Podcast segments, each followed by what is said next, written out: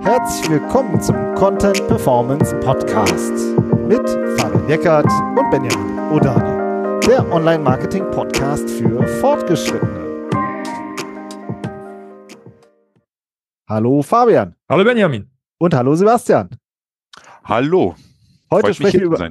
Ja, gerne. Heute sprechen wir über SEO für Buchverlage und da haben wir den Sebastian Zahn von Penguin Random House hier.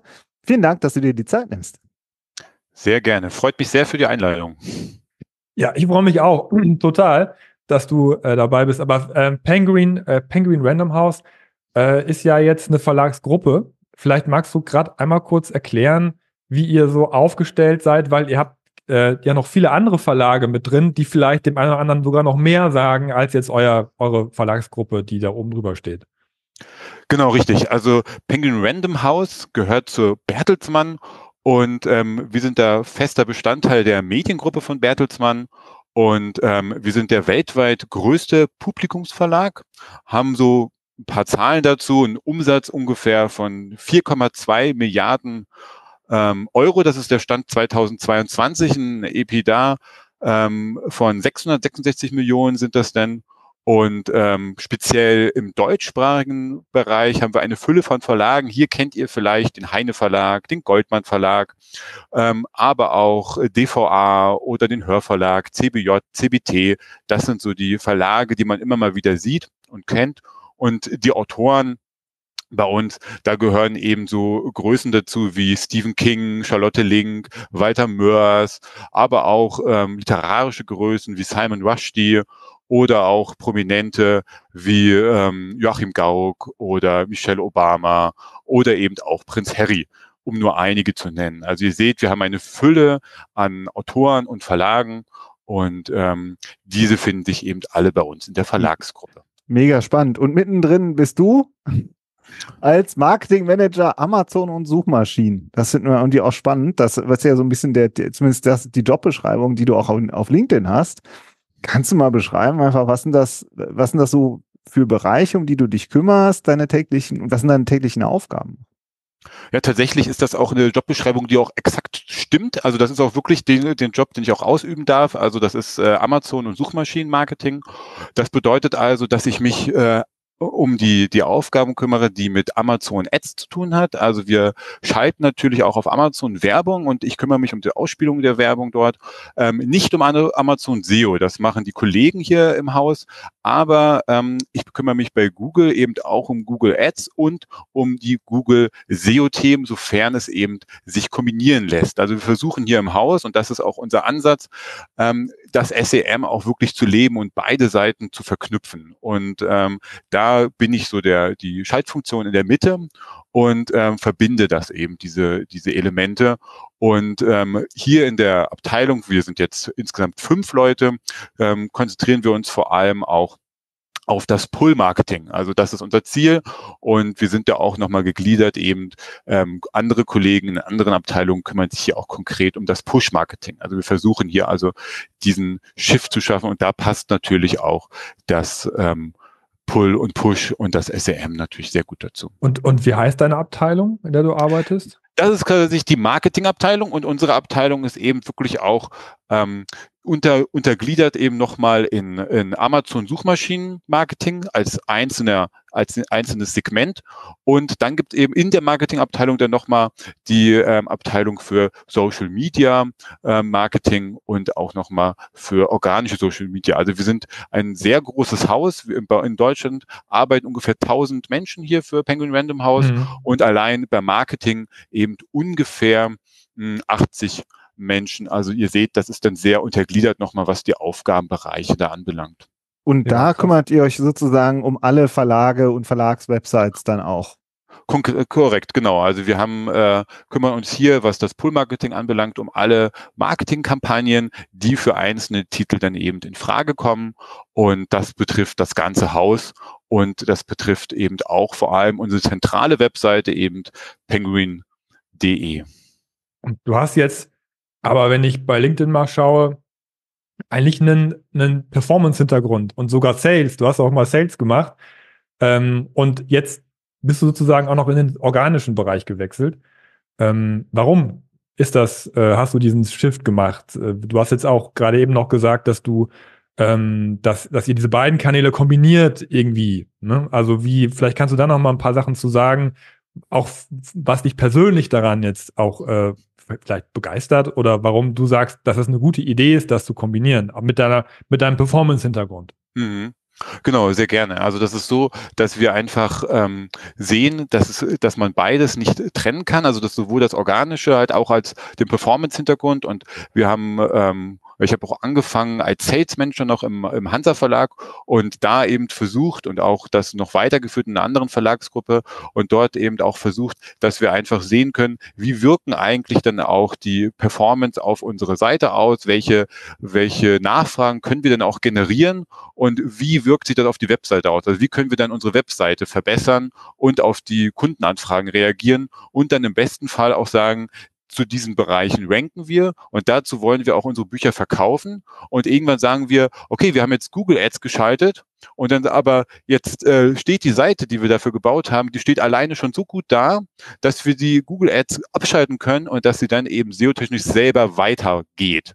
Und das funktioniert immer wieder gut, manchmal natürlich nicht, aber das ist eben der Hintergrund. Also wir versuchen auch einfach, was das Datensammeln betrifft, ne, zu sagen, lass uns erstmal gucken, welche Keywords hier wirklich gut funktionieren, wo, wo gehen die rein, die Leute, wo, welche Keywords sind abverkaufsstark. Wir machen das ja nicht, weil wir jetzt ähm, unbedingt viele Leute auf den Traffic holen wollen, auf die Seite holen wollen, sondern wir wollen ja eben auch Bücher verkaufen. Und daher kann man dadurch ganz gut sehen, welche Keywords einfach gut funktionieren und dann eben die Seiten dahingehend optimieren. Und genau das verbindet eben diese beiden Felder so gut zusammen. Ja, sehr spannend. Also ihr guckt auf Reichweite und eben auch richtig konkret auf Sales, ne? Und äh, gerne, wir würden gerne auch gleich mal so, wir sind ja ein SEO-Podcast und ich meine, was ist, äh, liegt da näher, als dann auch irgendwie gleich auch über, über, über Keywords richtig zu sprechen? Also, was sind denn so spannende Keywords in diesem, in diesem Verlagsumfeld oder Buchverlagsumfeld? Genau, also die, die Keywords sind, die lassen sich am besten unterscheiden. Also ihr kennt das selber, man hat die Unterscheidung natürlich zwischen Keywords, wo man etwas, etwas wissen möchte und Keywords, wo man etwas tun möchte oder eben auch etwas kaufen möchte. Und im Verlagsumfeld ist das besonders spannend, da wir Keywords haben, die quasi direkt mit Wikipedia quasi konkurrieren. Das sind alle Keywords rund um unsere Autoren. Also wir haben natürlich viele Leute, die einfach wissen wollen, zum Beispiel Stephen King, was macht der, wie viele Kinder hat er, was tut er so einen ganzen Tag, wie heißt sein Hund. Und das sind die, die Keywords, die zum einen einfach so einen No-Bereich, den wir abdecken wollen, also den ganzen Wissensbereich, aber auch wirklich transaktionale Keywords. Also viele, die auch sagen, ja, was machen die, ähm, wie muss ich die Bücher lesen, in welcher Reihenfolge muss ich die lesen, was ähm, ist da das erste Buch, welche Bücher gibt es überhaupt von dem. So haben wir quasi zwei Keyword-Gruppen. Zum einen wirklich die reinen ähm, Autoren-Keywords, die man jetzt sagen kann, Stephen King oder Richard David Precht oder einfach Jane Austen, wenn man mal einen Klassiker nennen will will. Aber wir haben auch die typischen Performance-Keywords, die dann eben zum Beispiel lauten Fantasy-Bücher oder eben auch ähm, Baskast Bücher oder ich möchte jetzt UDC ähm, Reihenfolge, dann weiß ich, okay, welche Bücher muss ich in der ähm, Reihenfolge richtig lesen, damit ich die besten Titel von UDC lesen kann. Also das ist unheimlich ähm, separiert. Und das merken wir auch sehr stark. Also, ähm, dass man auch sieht, okay, die, die Bücher-Podcasts, äh, die Bücher-Podcasts, sage ich schon, die Bücher-Keywords sind sehr viel fokussierter auf bestimmte ähm, Aktionen, wo wir wissen, da möchten die Leute auch wirklich was, was unternehmen, die möchten was, was, was tun. Und ähm, bei den Autoren, äh, bei den Autoren-Keywords weiß ich, okay, hier will ich einfach was zum Autoren wissen. Ja, Aber da gibt es ja auch noch eine Unterscheidung, Entschuldigung, Benjamin. Ja, mach durch sehe ich jetzt, also jetzt von, von außen äh, betrachtet, auch noch eine, eine, eine Brand- und Non-Brand-Unterscheidung drin. Also das ist ja nochmal, weil du hast ja die, die Autoren, würde ich sagen, das ist ja jetzt, würde ich jetzt als Brand bezeichnen, weil das sind ja Autoren, die bei euch als Autor sozusagen gelistet sind, mit denen ihr Verträge habt. Das ist ja eure Brand sozusagen oder ihr profitiert davon, dass, dass diese Autoren bei euch ähm, publizieren. Und, und da gibt es dann in dieser Brand nochmal einen transaktionalen und Wissensbereich. Ne? Also, und dann hast du gerade aber noch was Generisches genannt, ne? diese Fantasy-Bücher, Highlights und so weiter. Das hat ja dann nichts mit der Brand zu tun. Also es gibt auch da, finde ich super mega interessant, äh, mehrere Einflugschneisen, auch dann im, im generischen Bereich. Ähm, um dann sozusagen darauf aufmerksam zu machen, dass ihr Autoren in dem Bereich habt, zum Beispiel, oder? Ich meine, da reden wir gleich darüber, wie ihr das aufgebaut habt, aber ähm, auf jeden Fall die Keywords, wie du sagst, die geben echt einiges her, ne? Ja, ja. Ich, also ich muss auch, sorry, ich muss auch noch gerade, ich denke einfach automatisch direkt so an meine persönliche Customer Journey, wenn ich halt irgendwie eine spannende Autorin, einen spannenden Autor irgendwie sehe. Ich will einfach wissen, auch tatsächlich, wer sind die? So, wo kommen die eigentlich her? Was haben die für einen Background? Seit wann schreiben die schon? Ist das jetzt gerade das erste Buch, was ich jetzt hier sehe, oder ist das schon deren fünftes Buch? So, das sind halt auch normale Fragen. Aber wenn ich mich schon für so einen Autor oder eine Autorin interessiere, dann ist halt der nächste Schritt wirklich in, die, in das Buch reinzugehen. Ne? Also ich finde, das ist, äh, in, in, was du so berichtest, spiegelt sich auf jeden Fall auch in meiner persönlichen Lese-Customer Journey wieder. Das ist genau der, das ist genau der Punkt und da wollen wir eben auch rein, weil du hast ja, musst dir vorstellen, im Buchmarkt gibt es jedes Jahr ungefähr, die sind jetzt ein bisschen zurückgegangen, jedes Jahr ungefähr 80.000 Neuerscheinungen. Ja, 80.000 Bücher kommen jedes Jahr neu auf den Markt. So und da ist natürlich der, das waren früher waren das äh, noch, ich bin jetzt schon eine Weile im, im, in, dem, in der Buchbranche tätig, waren das so knapp 95.000 Bücher. Ähm, und da muss man ja eine Orientierung. Weltweit oder in Deutschland? In Deutschland nur, in Deutschland, Deutschland nur. In Deutschland nur. Und ähm, da ist es wirklich so, da muss man eine Orientierung bieten. Und genau das, was du gesagt hast, Benjamin, man muss ja herausfinden, welche Bücher möchte ich eigentlich lesen? Welche Bücher interessieren mich? Wie sind auch irgendwelche Listen und so weiter? Das heißt, neben diesen Autorennamen, die natürlich für uns das, das Allerwichtigste sind, weil ein Verlag Verlag ist auch immer ein Autorenverlag, sind es natürlich auch Hilfestellungen für unsere Leser. Daher sind Listen wie Bestsellerlisten, Buchempfehlungslisten, Fantasy, die besten Fantasy-Titel, die besten historischen Romane, die besten Liebesromane, all diese Sachen sind unglaublich wichtig, um unseren Leserinnen eben zu zeigen, okay, da könnt ihr was machen. Hier haben wir ein Angebot da, und da wird es jetzt spannend für euch. Und da könnt ihr euch dann Orientierung holen.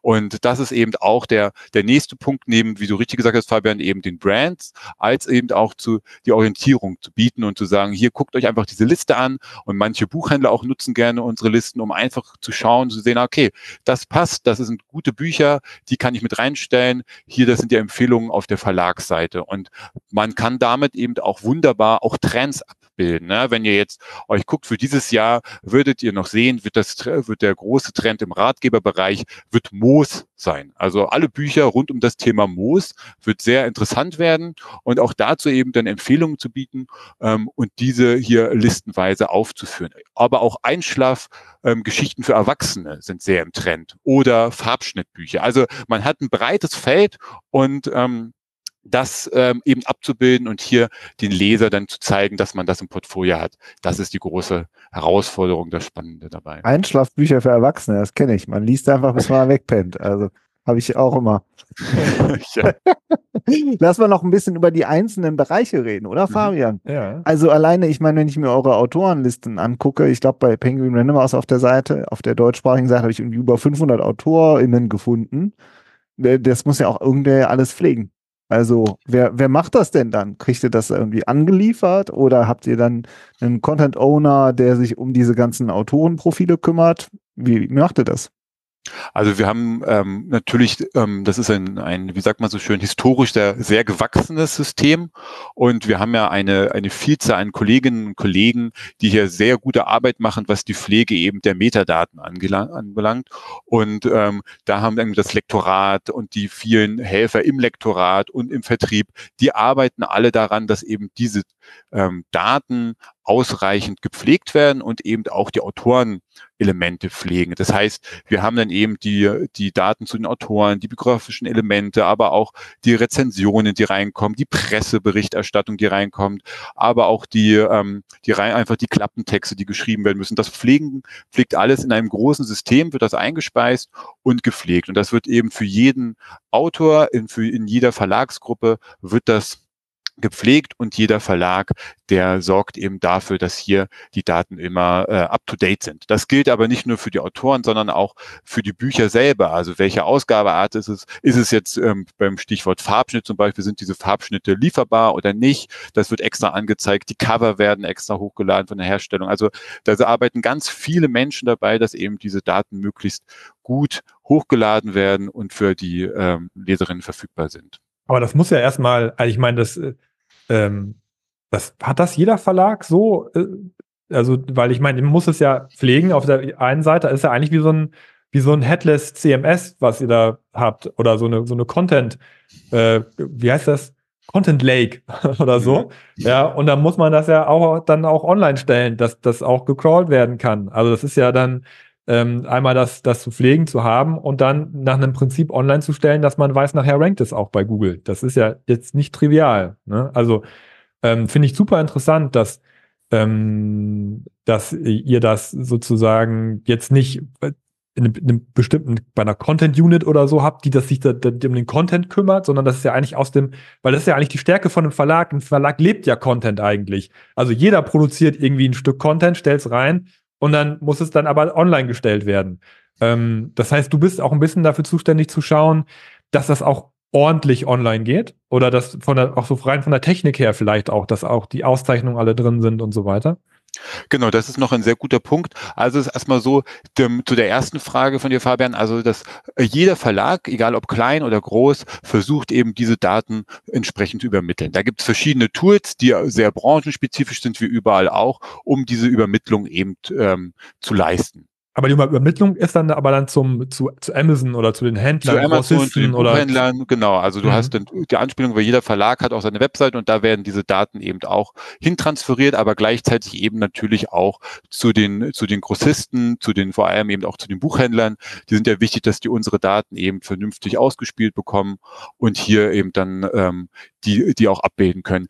Äh, man muss dazu sagen, Google ist jetzt erstmal zweitrangig. Wichtig ist, dass wir unsere Buchhändlerinnen ähm, Partner eben beliefern können. Das ist das, das A und O. Und dann kommt eben die Webseite und die Ausspielungen auf der Webseite und auch die Darstellung. Wir haben hier einen ähm, ein tolles Team, was wir ähm, speziell im Bereich ähm, SEO und Website, das aber hier vor allem der technische Bereich, also wir haben das wirklich nochmal getrennt, dass es hier Kolleginnen gibt, die sich speziell um den technischen Bereich auf der Webseite kümmern und auch um das technische SEO, dass da also wirklich alles rund läuft und mit denen arbeiten wir natürlich eng zusammen, wenn wir sehen, da ähm, klappt etwas nicht so richtig oder es sind zu viele Seiten indexiert oder was auch immer da an Fehlern auftaucht. Und da sind das ungefähr vier, fünf Leute, die sich um diesen technischen Aspekt kümmern.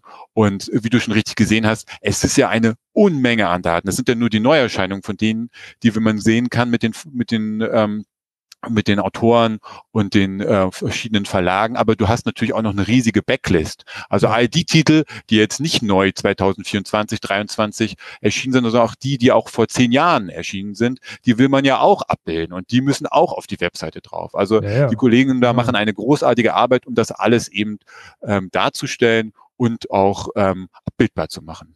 Ein, ein Punkt, den ich auch noch spannend finde, ist jetzt, wir haben, du hast vorhin über die einzelnen Bücher gesprochen. Mhm. Und da habt ihr ja, so wie ich das gesehen habe, bei Penguin Random House ja so eine Art User-Generated Content aufgebaut, oder nicht? Dass auch Rezensionen zum Beispiel eingeschickt werden.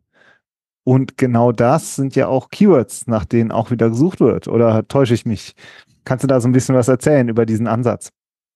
Also ähm, das ist ähm, ein sehr, sehr weiter Ansatz, weil du Rezensionen sind extrem wichtig. Das ist jetzt ähm, gerade nicht unbedingt ein, ein Keyword, nach dem gesucht wird. Also die Kombination eben dann Buch oder Autor und Rezension oder Kritik ist eher weniger da.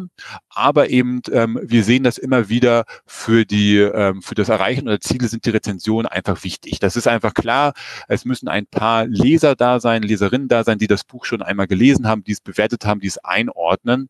Und auf unserer Website sind ähm, eben Rezensionen eingebunden die das, das Ganze auch ähm, mal mehr, mal umfangreicher auch dann abbilden können, wo wir auch die Sternebewertungen haben. Wir haben natürlich auch auf, äh, auf den anderen Plattformen, auf den anderen Buchhandelsplattformen eben auch sehr breite Rezensions- Abbildungen, die auch extra noch äh, forciert werden, weil wir natürlich auch wollen, dass möglichst viele unsere Bücher auch lesen können und ähm, da ihre Meinung vorab reinstellen können. Aber wie schafft ihr es, dass die Leute sich da melden? Also irgendeiner muss ja, du müsstest ja irgendwie schaffen, dass die Leute dann auch eine Rezension bei euch abgeben und nicht bei Amazon oder gar nicht. Ja, also du, du hast, es gibt ähm, Kampagnen und äh, Kolleginnen, die das mit extra Dienstleistern machen, wo wir sagen können, wir können an, an Blogger, an ausgewählte Buchhandlungen und äh, Buchhändler können wir eben auch Rezensionsexemplare versenden, die dann eben angehalten sind, auch ihre Meinungen zu den Titeln zu zu beschreiben und aufzuführen und das machen sie auch großartig. Also gerade wenn man die Spitzentitel ansieht, da ähm, kommen dann wirklich viele Rezensionen rein, aber auch vor allem im literarischen Bereich wird das sehr gerne angenommen. Also wir haben jetzt ähm, gerade im Winter hatten wir ein wunderbares Buch zum, zum Thema äh, Weihnachten in Prag. Das ist ein sehr kleines, sehr kleiner Titel gewesen, der im kleinen Luchterhand Verlag bei uns erschienen ist und der hat wunderbare Rezensionen bekommen und ähm, man hat das auch gesehen in der Presse. Das heißt hier eben, da wollte ich gerade noch eingehen, wir haben ja auch eine sehr, sehr ähm, sehr, sehr gute Presseabteilung, die eben wirklich viel für die Bücher auch macht und hier eben dann auch die Berichterstattung für die, für die Bücher sorgt. Und mit denen ähm, kommen natürlich dann auch Backlinks rein, mit denen kommen auch Rezensionen rein und Zitate, die extremst wichtig sind für den USP der, der Beschreibungen der Bücher und eben auch zu zeigen, hier hat jetzt beispielsweise ein ein Medium XY etwas extrem Positives über eine Neuerscheinung geschrieben oder ein bekannter Kritiker hat was geschrieben. Die sind natürlich auch super wichtig. Das heißt, ähm, viel auch der Vertrauensarbeit und auch der SEO-Arbeit, die hier ist, kommt zum Glück von unserer von unseren Pressekolleginnen und Kollegen, die hier sehr viel ähm, Mühe investieren, um eben den einzelnen Titeln dann eine ausreichende Reichweite zu geben und eben auch für Besprechungen im Stern, in der FAZ, in der Zeit und so weiter zu sorgen. Also das sind dann das eben aber, Rückkopplungen. Das ist aber jetzt alles sehr, sehr klassisch und analog, ne? Also, das ist, ja. Das ist ja, ich meine, das ist ja, also nicht, nicht jeder Verlag hat ja so eine, so eine PR-Power wie ihr. Ähm, und man muss aber auch sagen, also jetzt, wenn man jetzt das ein bisschen kritisch oder jetzt, weiß ich, kritisch betrachten möchte, du hast jetzt nicht gesagt, oh, wir kriegen aber online jetzt eine Menge Rezensionen rein, wie zum Beispiel Amazon oder so. Ja, also es ist ja schon so, ähm, dass dass eine Menge auch an euch vorbeigeht, oder? Also dadurch, dass ihr ähm, oder jetzt grundsätzlich an den Verlagen auch eine Menge User-Generated Content vorbeigeht, weil, weil ihr online vielleicht nicht so die Möglichkeiten habt, äh, ziemlich schnell, zum Beispiel über so ein eigenes Lesegerät wie den Kindle, mal eben noch eine Rezension hinterher zu schieben so, das sind ja Sachen, die kriegt ihr nicht. Also ihr müsst den schon hinterherlaufen, ziemlich aufwendig hinterherlaufen, dass ihr eure Rezensionen zusammenbekommt. Das war ja, das ist ja eigentlich so der Klassiker, wie es früher war, dass man äh, Sachen, Blogger, Marketing, P PR gemacht hat. Ja, aber ähm, siehst du denn auch Potenzial für Verlage, auch, auch online sowas einzusammeln? Also es ist ja erstmal so, dass wir ja auf vielen verschiedenen Plattformen unterwegs sind. Ne? Also das heißt, wenn eine Rezension auf, äh, auf Amazon gegeben wird, auf ähm, eine Rezension in einer äh, bei Osiander, bei Thalia oder ähm, auch bei, bei, bei ähm, den lo kleineren, lokaleren Buchhandlungen, dann ist das für uns genauso wichtig wie auf unserer Webseite. Also das heißt, Sie kaufen ja dann das Buch trotzdem bei den anderen Buchhandlungen. Und wenn dort Rezensionen generiert werden, ist das ja ebenfalls von Vorteil. Na klar ist es besser, wenn wir auf unserer eigenen Webseite mehr Rezensionen hätten, auch im Zuge, auch im Zuge jetzt der, der nächsten Veränderungen, die wahrscheinlich dann auch eben auf uns warten, 2024, 2025 von Google, ist das sicherlich ein Feld, an dem wir noch arbeiten können, steht außer Frage so. Na, ist klar, du musst dir das nur mal angucken. Es gibt immer wieder Seiten, wo halt vielleicht eine Rezension drauf ist oder zwei. Das ist natürlich nicht befriedigend. Das ist klar.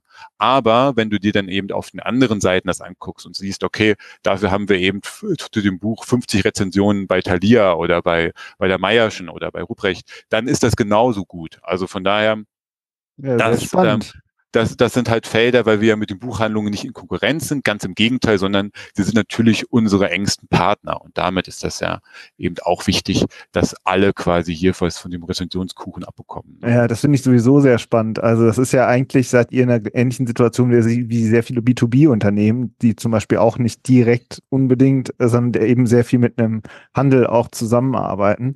Und ihr, ihr habt quasi beides. So, ne? Deswegen finden wir das eigentlich auch super spannend.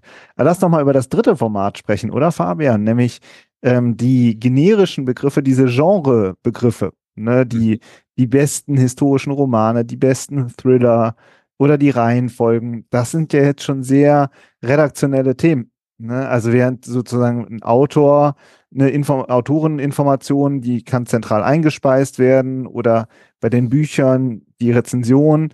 Aber das sind ja schon richtig redaktionelle Formate. Wie ähm, organisiert ihr denn das? Also wird sowas, schreibt ihr das in-house oder gibt es da auch wieder ähm, jemanden, der das dann fest betreut und dann alle Genres macht? Oder wie, ja, erzähl mal, wie macht ihr das?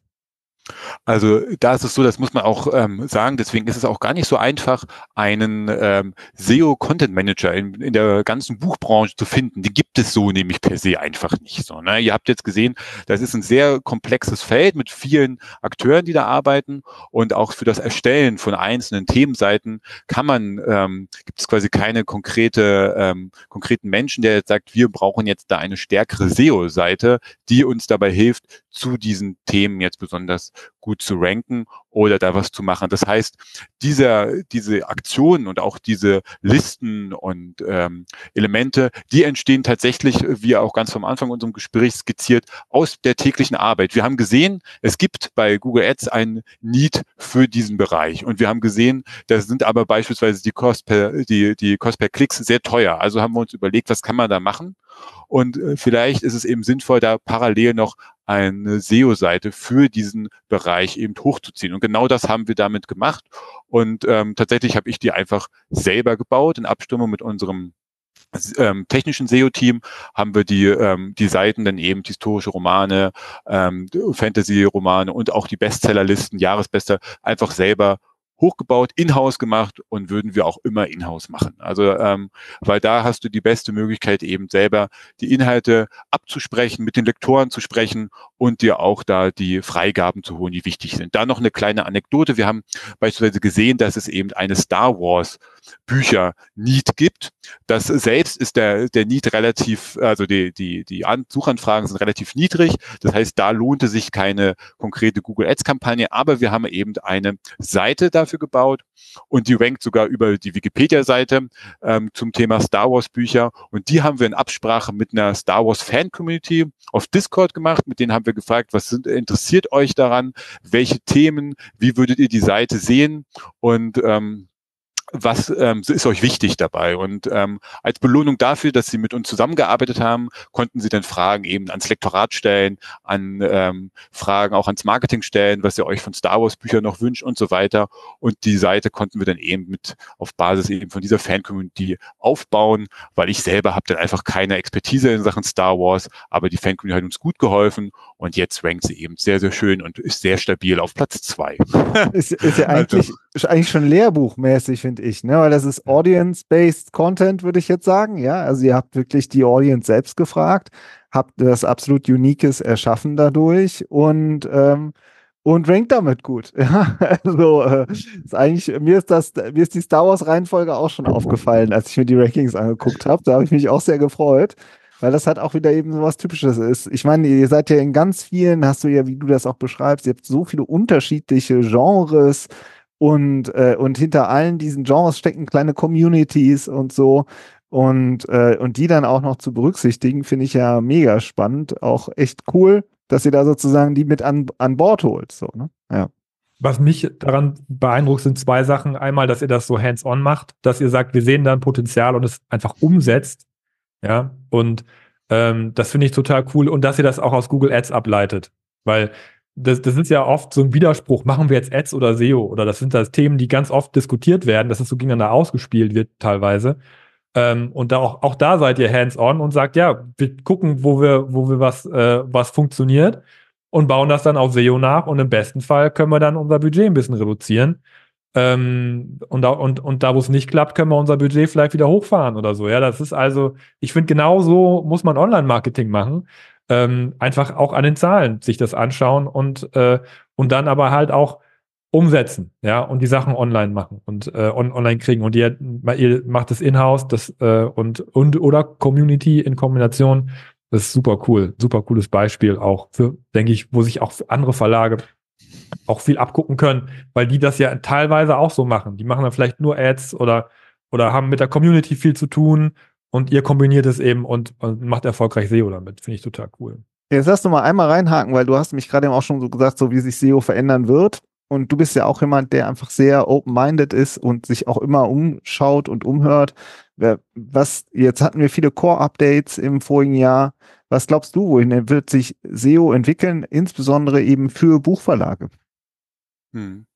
Also ich finde, dass das äh, Core-Update zeigt und besonders, ähm, ist vielleicht ein bisschen unterschätzt, aber auch das Core-Update aus dem August war spannend für die Verlage und ähm, weniger, le leider weniger spannend für die äh, Buchhandlungen, aber mehr spannend für die Verlage, weil man gesehen hat, dass ähm, es konkreter geworden ist. Also wenn du konkrete Bereiche hast, wie zum Beispiel ähm, konkrete Expertenbereiche zu deinen Autoren, zu deinen Büchern und ähm, da es eben ähm, die Möglichkeit gibt zu sagen, hierzu können wir ranken. Also ein Beispiel sind wirklich, ähm, du bist ja immer als Verlag, hast du immer den, die Sache, dass du deinen Titel natürlich auffindbar machen möchtest, aber auch deinen Autoren und du eine viel, Vielzahl von anderen Webseiten hast, die eben natürlich dazu auch ranken können. Und was Google jetzt in diesen Core-Updates gezeigt hat, ist, dass du als Verlag quasi der der, der Owner bist von, von, von, deinen, von deinen Titeln und von deinen Autoren und das jetzt stärker nochmal herausgekommen ist. Denn viele, viele Verlage haben dadurch einfach einen großen Push bekommen,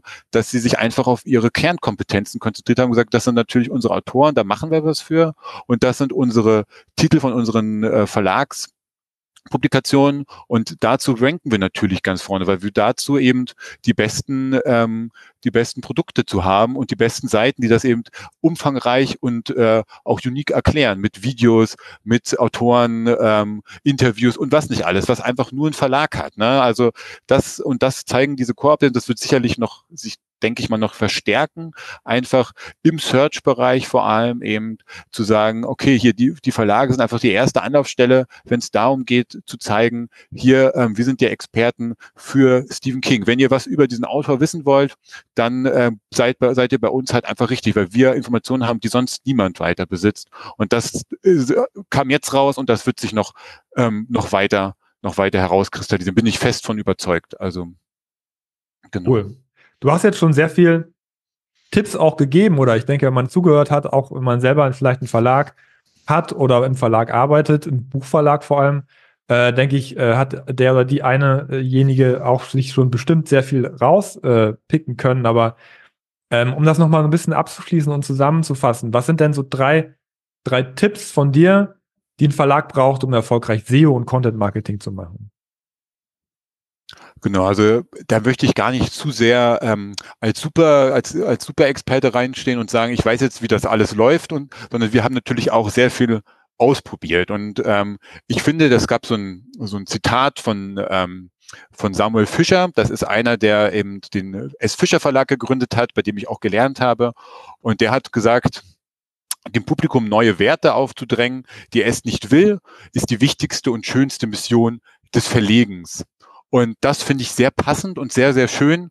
Und für alle Verlage, ähm, denke ich, ist das das Wichtigste, was sie vielleicht und was wir selber auch machen müssen, ist zu herauszufinden, was will ich eigentlich? Was ist eigentlich mein Fokusthema?